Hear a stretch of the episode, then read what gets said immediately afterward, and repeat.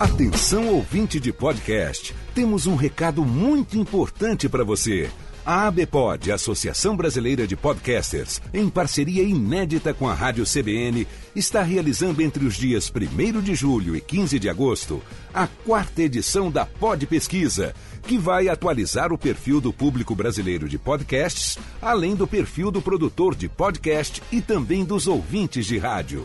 Acesse agora podpesquisa.com.br, preencha o questionário e participe dessa importante ação para um crescimento ainda maior do podcast no Brasil.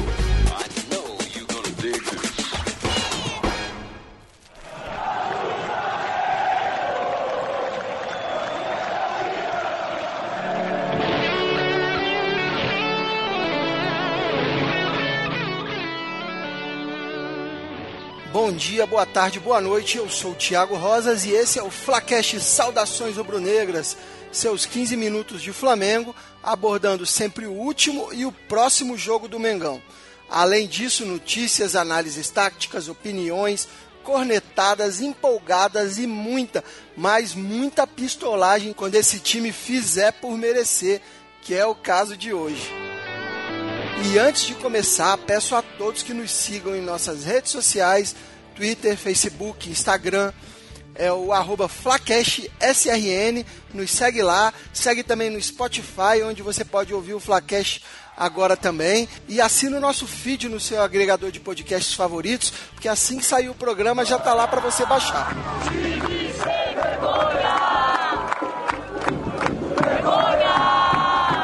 nesse clima de insatisfação com o time, tenho aqui hoje André Zotez. Fala, André, beleza? Saudações rubro-negras, galera. O que falar de hoje, hein? O que falar desse jogo? A gente vê um jogaço quarta e vê isso hoje. Temos também Jefferson Montenegro. E aí, Jefferson? E aí, gente, tudo bem? Jeff falando e aqui ninguém tava afim de, de jogar, então eu fico até desinteressado de falar dessa partida. E temos aqui também Felipe Cordeiro. Fala, Felipe, beleza? Fala, galera. Saudações rubro-negras. Três jogos em agosto com o Grêmio, um empate e uma derrota. Agora só aceito uma vitória no jogo de volta na Copa do Brasil no Maraca. Todo mundo espera alguma coisa de um sábado à noite.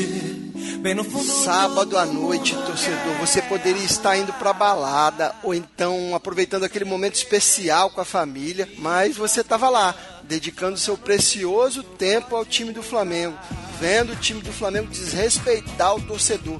E digo não pelo resultado, cara, porque perder, ganhar é, é, normal, por mais que seja o time reserva do Grêmio, que até então, até um tempo atrás aí não ganhava de ninguém, o time reserva, deixando claro, o jogo era lá em Porto Alegre. Futebol é assim, cada jogo é um jogo mas a vergonha foi pela postura apática apresentada pelo time do Flamengo sábado à noite em Porto Alegre, cara.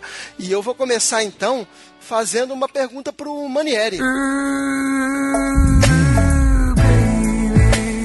É, porque quando perde é Manieri, cara. Só é Barbiola quando ganha. E se dê por satisfeito, porque hoje podia ser até burriola, cara. Mas Barbieri, muito se fala sobre a questão de poupar o time, né? Às vezes o time misto acaba sendo a pior opção, porque você nem poupa todo mundo e também não entra com força completa. E eu fico me perguntando se às vezes o time reserva de qualquer equipe, não só do Flamengo, apesar de na teoria ser sempre inferior tecnicamente, é, não é para sempre estar tá muito entrosada a equipe reserva, porque eles treinam junto, né?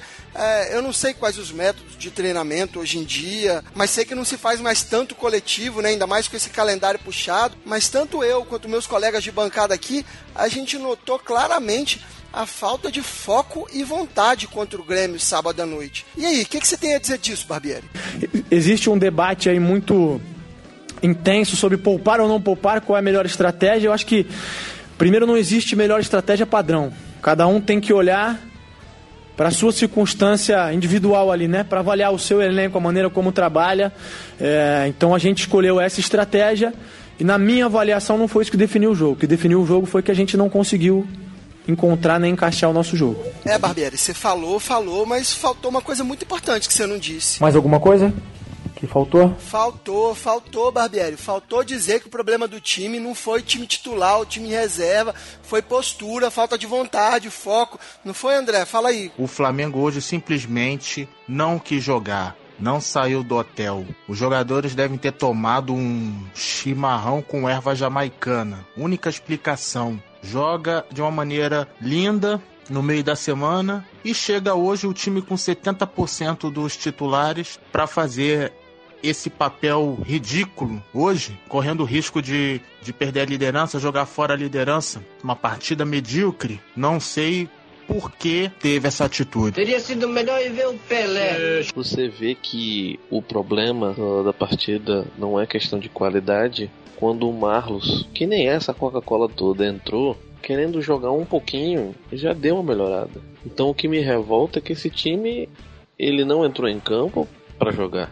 Eles entraram em campo totalmente desinteressados. O Paquetá dando passe próximo que era óbvio que não ia dar certo, entendeu? Então assim, total falta de consideração até com o Grêmio. Porque o Grêmio foi jogar contra o Flamengo, que ele encarou na quarta-feira respeitou meio o Flamengo, o Flamengo não quis jogar contra o Grêmio. O Flamengo descansou em campo. E a gente perdeu nosso tempo assistindo. Parece que o Flamengo jogou tudo na quarta-feira e não sobrou nem um pouquinho de futebol para hoje. Acho que com esse jogo o Juan decide se aposentar de vez, porque claramente foi uma falta de físico, de acompanhar jogadas, enfim. Dá pra ver que ele não consegue mais. É, até acho que o Juan, se tiver com ritmo de jogo pode ser útil. Mas o problema é que para dar ritmo de jogo ele tem que jogar e para a maioria dos jogos ele não tem mais condição física.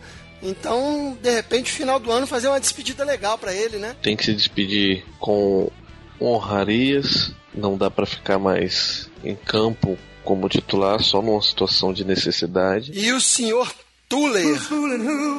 Que atuação preocupante, cara. Vinha sem ritmo, foi contaminado também pela falta de vontade geral do time. Mas fazia tempo que eu não vi um zagueiro tão perdido dentro de campo. A gente vinha elogiando ele bastante, mas esse tempo fora não ajudou. E as laterais eu não tenho nem o que falar. Algo totalmente triste e deplorável. É, Jefferson, a defesa totalmente desentrosada. Eu não lembro do Flamengo tão ruim assim na defesa no jogo. E o Tule e o Juan, não lembro deles terem jogado junto nunca também. Eu não sei qual era a situação do Léo Duarte, mas eu acho que ele não deveria ter saído. Teria que, nem o Thiago falou no último episódio, teria que manter pelo menos um.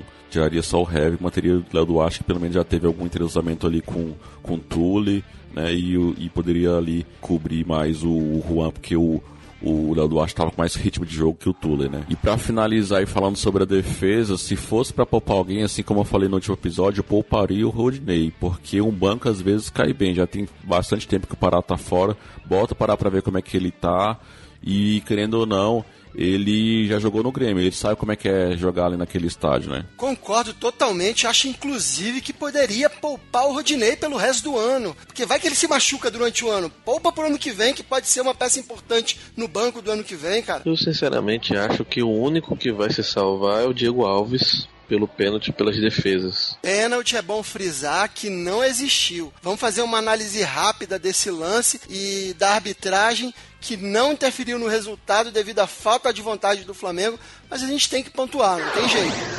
Enquanto isso, na sala de justiça. Rodinei tá com o braço aonde na hora que a bola sai do Cortez? Exatamente onde tem que estar. Colado no corpo. Não está com o braço aberto para ter algum benefício ou para colocar o braço à frente para interceptar a bola. E a distância curta. A gente fala muito isso, ó na hora do chute do Cortez, essa distância é muito curta quando a bola vem no braço do Rodinei. Para mim isso não é pênalti, nessa mão na bola. É fácil hoje o árbitro falar, tocou no braço, tem que marcar. Mas não é tocar, tem que analisar todas as circunstâncias. Então, essa mão, ela é completamente acidental. Parece até que o Cortez quer acertar o braço. E aí tem que valer o gol, não tem que valer querer chutar no braço do adversário, olha lá. Assim como eu achei que ele tá olhando para baixo, eu achei que ele deu uma, malandragem do, do, do Cortez aí. Você ficou com a intenção que o Cortez, olha lá, nesse momento... Eu achei ó... que ele chutou no braço do Rodinei mesmo. Chutou sim, Cortez mirou o braço do Rodinei, chutou de propósito, em atitude no mínimo desonesta,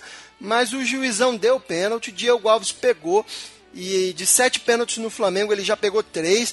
Mas o que me revoltou não foi nem o pênalti, foi a passividade do time do Flamengo em aceitar a marcação sem reclamar, sem pressionar o juiz, o que demonstra mais uma vez a total falta de interesse, de sintonia na partida. Houve um lance parecido a favor do Flamengo no segundo tempo e adivinha, mesmo tendo tido um pênalti contra um lance muito parecido no primeiro tempo, o time do Flamengo sequer esboçou reclamação, novamente se calou. Eu acho até bacana quando o time não se perde em reclamações, se foca na partida, mas assim já, assim já é demais. Assim já é demais. Só que é bom ressaltar o Cuejá. Ele foi o único que reclamou que se revoltou com a situação, porque o resto estava ali cumprindo o horário. Muito verdade, senhores. Peço uma salva de palmas para Cuejar, o volante colombiano mais brasileiro que existe, como diz o Rei Kraus, raça pura, honrou o manto. Por favor, senhores, uma salva de palmas.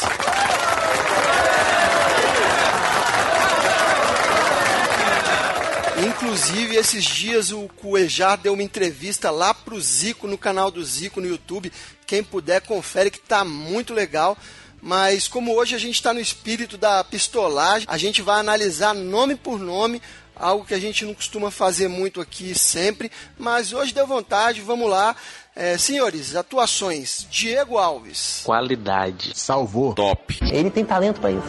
Juan. Aposentado. Cansado lento e morreu. Zagueiro Tuller, perdido, desorientado, sem ritmo. Que desagradável. Rodinei, Pognei, Rodilindo, sei lá. Perdido. Cruza. Banco. Só tem beleza. Lateral René. Não é lateral. Amarelou. Saudades, Jorge. Porra, se liga no jogo, cara. Tu vai foder a equipe toda. Colombiano Cuejar. Único. Salvou. Garra. Essa fera aí, meu, eita! Menino Jean Lucas. Novinho. Desperdício. Promessa. Lucas Paquetá. Drible para trás. Displicente. Sem objetividade. Isso me deixa nervoso. E o nosso querido Everton Ribeiro. Ineficiente. Ah, discreto. Devagar. Burocrático. E o novato Vitinho. Tentou. Espero mais. Tô te ligando pra dizer que o Vitinho tá mal. Amigos, Fernando Uribe. Ele foi? Cadê? Finaliza. Sei nem quem é, mano. Marlos Moreno. Moreno alto.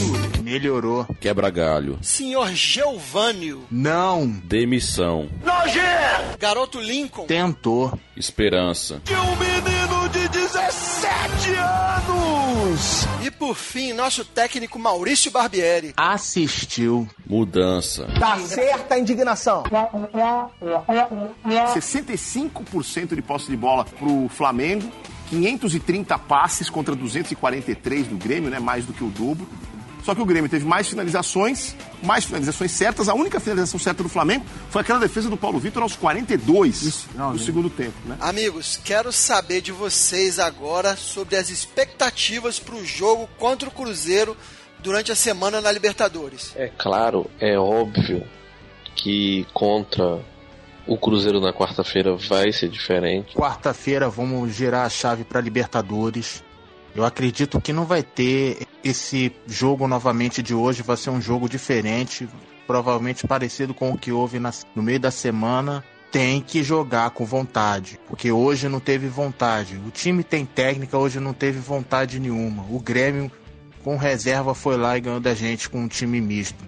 Fosse assim, era melhor ter ido de reserva, né? Quem estava acomodado vai tomar, a não ser que foi algo planejado, mas se não foi planejado, é óbvio que na quarta-feira é, o pessoal vai agir de outra forma, vai estar tá motivado.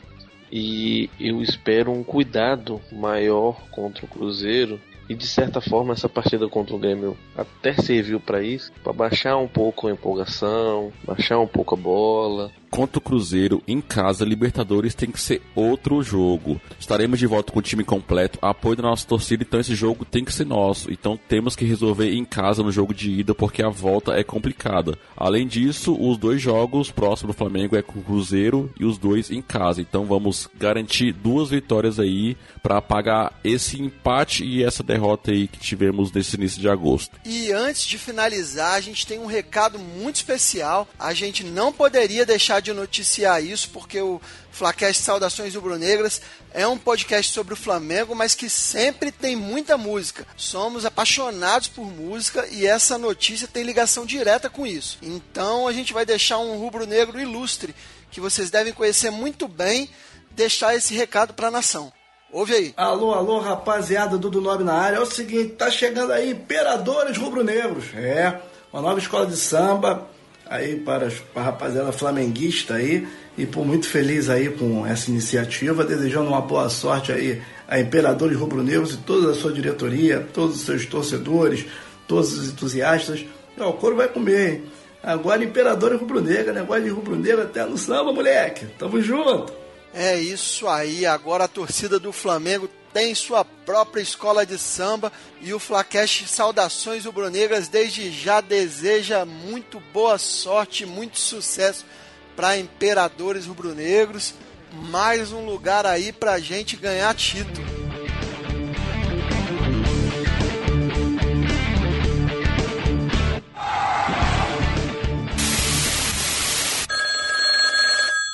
Alô, é da rádio? Se era rádio, com quem eu falo? Aqui é o advogado do zagueiro Billy. Advogado do zagueiro Billy? É. E o que você deseja? Pois é, o zagueiro Billy ele foi preso. Eu queria oferecer uma música para ele. E que música você quer oferecer? Eu quero oferecer aquela. Vou soltar o zagueiro Billy. Vou soltar o zagueiro Billy? É. Mas a música não existe. Existe sim. Então me mostra que música é essa. Essa aqui, ó. Vou soltar zagueiro Billy. Get a good feeling. Yeah.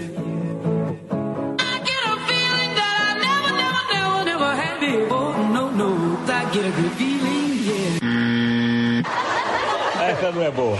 Essa não é boa. Essa ninguém deu risada. Nossa, muito mal. Editor, produtor, alguém não sei, produção, quem foi aí? Alguém tomou providência aí, o cartão vermelho, amarelo.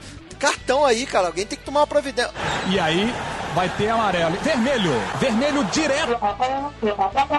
A produção tá passando informação aqui que foi total responsabilidade do editor.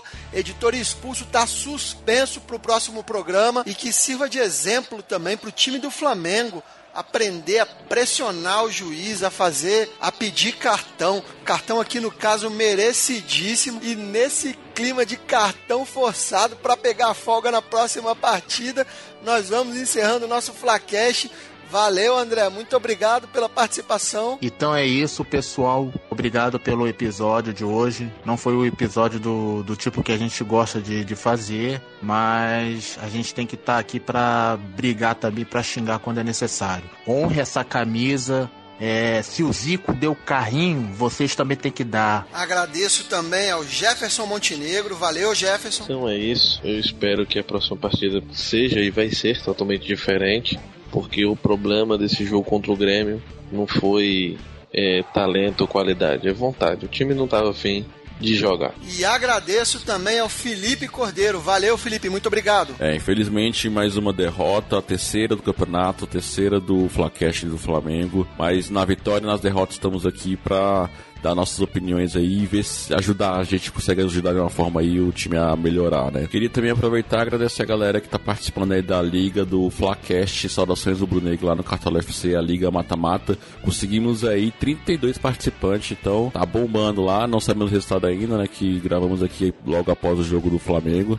Mas valeu aí, galera. E fico também o convite para vocês conhecerem meu outro projeto, o Like Tour, liketour.com.br, LikeTourBR nas redes sociais, é um podcast que a gente fala um pouquinho de viagem. Peço a todos que conheçam também o Papo Canela, o outro podcast do qual participo, é, de futebol em geral. E lembro também que ainda dá tempo para você concorrer ao livro 1987, A História Definitiva, de Pablo Duarte Cardoso que concedeu uma entrevista pra gente no programa 21. Então dá uma olhada lá no Facebook, que tem explicando direitinho como é que você tem que fazer para concorrer, o regulamento. E o sorteio vai ser agora, no Dia dos Pais. E vamos pro momento aquele abraço. Alô, torcida do Flamengo, aquele abraço. Aquele abraço para os podcasts parceiros que também abordam o Flamengo, o Sempre Flamengo Podcast e o Flamengo Cast. Aquele abraço para o Bruno Oliveira, Neuza Bettinelli e todo mundo que está sempre curtindo lá as publicações no Facebook. Aquele abraço para toda a equipe de LOL que também lidera o Campeonato Brasileiro. E abraço para o Leandro, o maior lateral direito de todos os tempos. Aquele abraço, saudações rubro-negras. O som rubro-negro dessa semana é do cantor e compositor Marcos Vale, que escreveu Flamengo até morrer, que mistura aí a paixão pelo Flamengo com uma crítica social em forma de ironia em plena época de ditadura militar. Confere aí Marcos Vale, Flamengo até morrer, saudações rubro-negras. Trabalho um dia mais e junto um trocadinho pra ver o meu Flamengo. Que sorte eu ter nascido no Brasil.